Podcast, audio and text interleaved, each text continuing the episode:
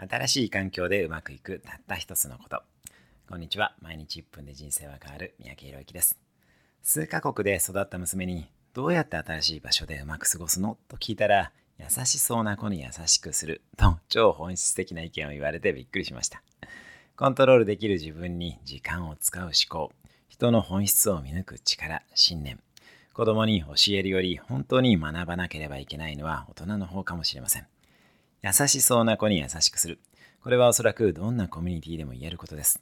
新しい場所に行ったら冷たい人に意識を向けず優しそうな人に優しくしましょう。今の環境でも冷たい人とは距離をとり優しい人と一緒にいましょう。それではまた毎日1分で人生は変わる三宅宏之でした。